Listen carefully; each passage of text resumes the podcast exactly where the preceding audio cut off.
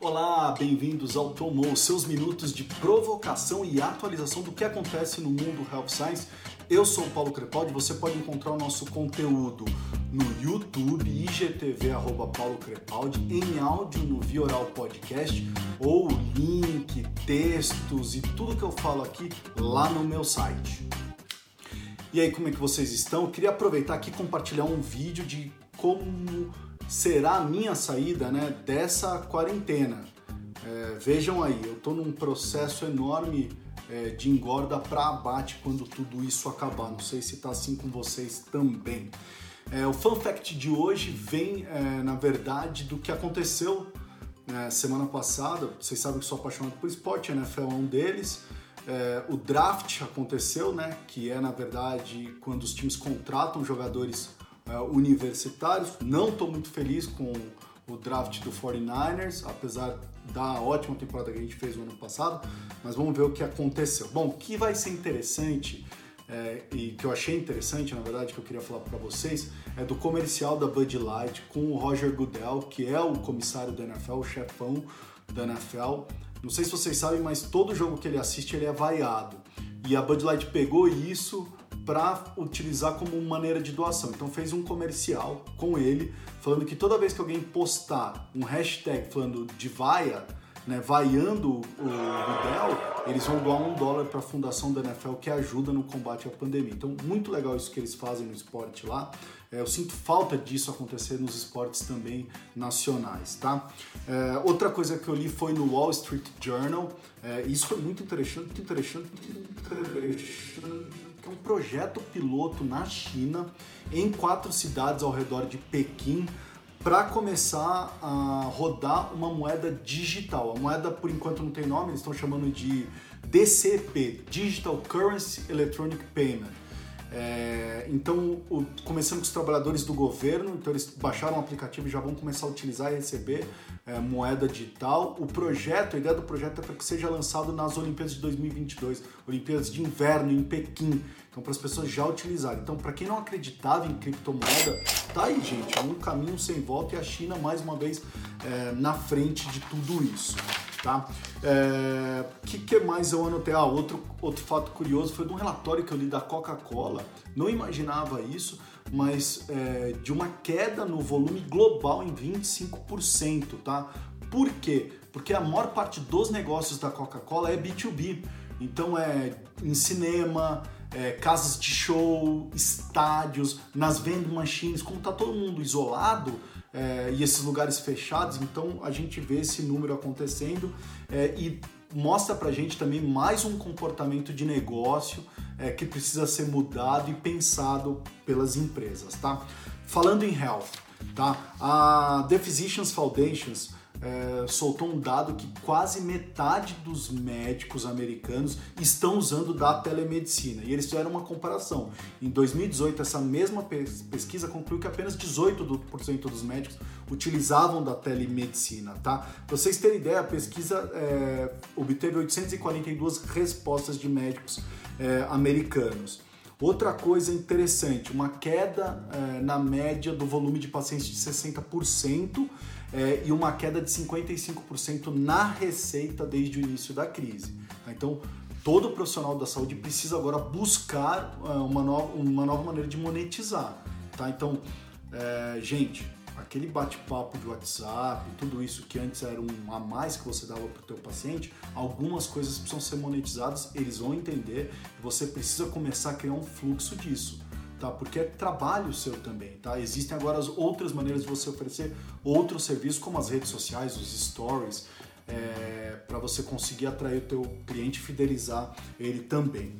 Dica que eu vou dar da, do Panorama Farmacêutico no Instagram deles, semana passada fizeram uma live sobre o futuro da farmácia, tá? Eu já falei bastante de farmácia é, aqui do futuro, de algumas coisas na verdade, né? Mas o que, eles destacaram nessa live? Primeiro, importância da distribuição, a gente sabe que está mudando, né? Eu vejo lá no meu prédio os balconistas da farmácia sendo entregadores agora, né? Então eles pegam lá a farmácia da rua do meu prédio, entrega para todos os prédios e eles que estão entregando, né? Não é nenhum courrier que está indo levar isso, tá? É, mix de produtos também, importância, né? que tipo de produtos vai ter agora dentro da loja? Né, é um pouco diferente. O cara que está doente, grupo de risco, é, na atual situação vai querer evitar sair e frequentar uma farmácia, né? Parece que as pessoas têm medo da farmácia. Né? A farmácia tá todo mundo de máscara, todo mundo com aquele medo, as pessoas se afastam. É igual quando você está andando no supermercado agora, as pessoas passam um metro de distância de você com medo de encostar em você. Né? Mesma coisa acontece com farmácia. E, e eu digo mais, tá? É, além disso, eu vou destacar uma outra coisa, que é a missão da farmácia, tá? Programas de fidelização é o suficiente? Porque antigamente a gente só falava de desconto. Como é que será esse novo modelo de desconto agora que esse cara precisa interagir online com você? É, o vice-presidente da CloseUp, que participou dessa live, ele acredita que o setor não vai sofrer uma crise, muito pelo contrário, vai continuar crescendo, nós vamos ver novas aberturas de lojas. Eu vou te perguntar uma outra coisa: que tipo de loja? Lojas gigantes é, para atender um grande volume de pessoas ou pequenas lojas focadas no e-commerce?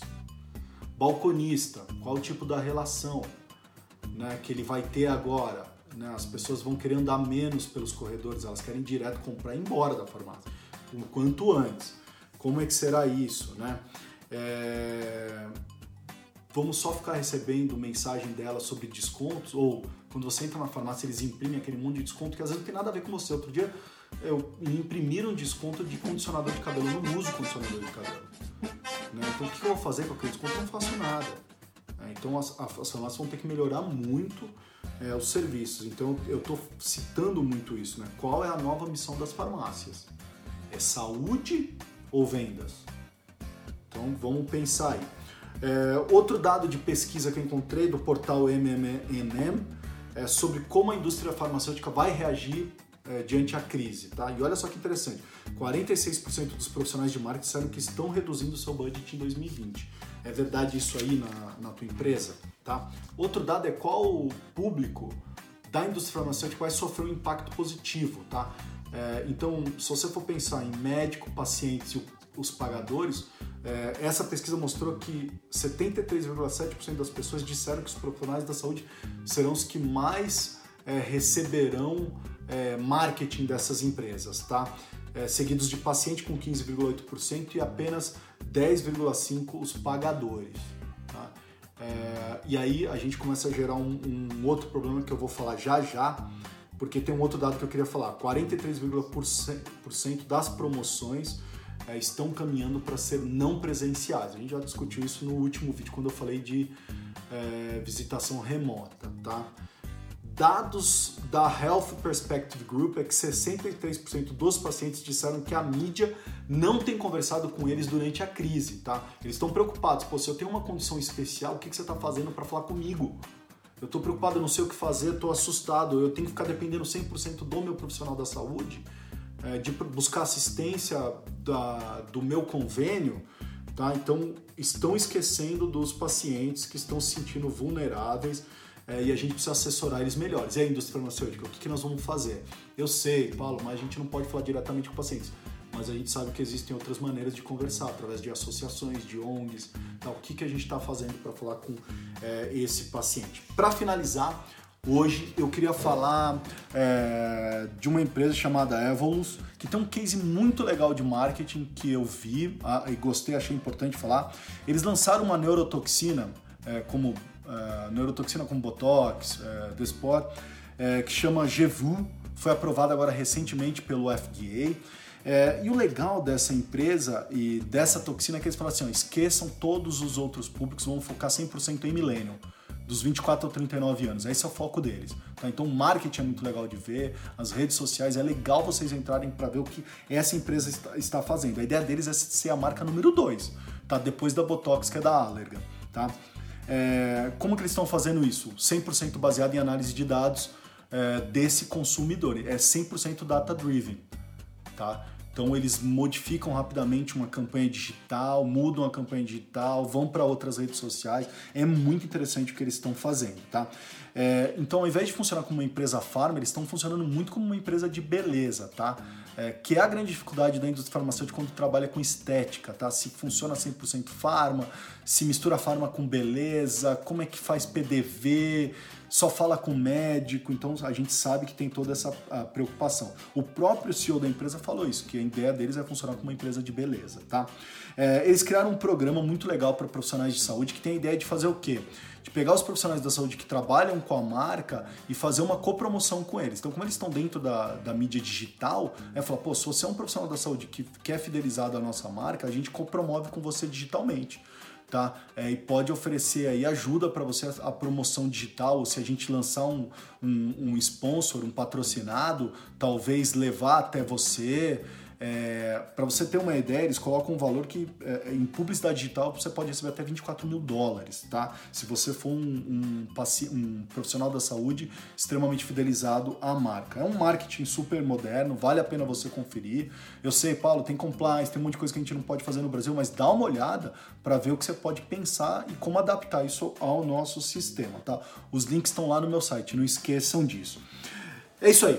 Ficamos por aqui. Mais uma semana de quarentena. Tá chegando perto do dia 10 de maio. Aguentem firme aí, comentários, sugestões, mandem para mim. Muito obrigado, gente. Fiquem com saúde. E aí, tomou?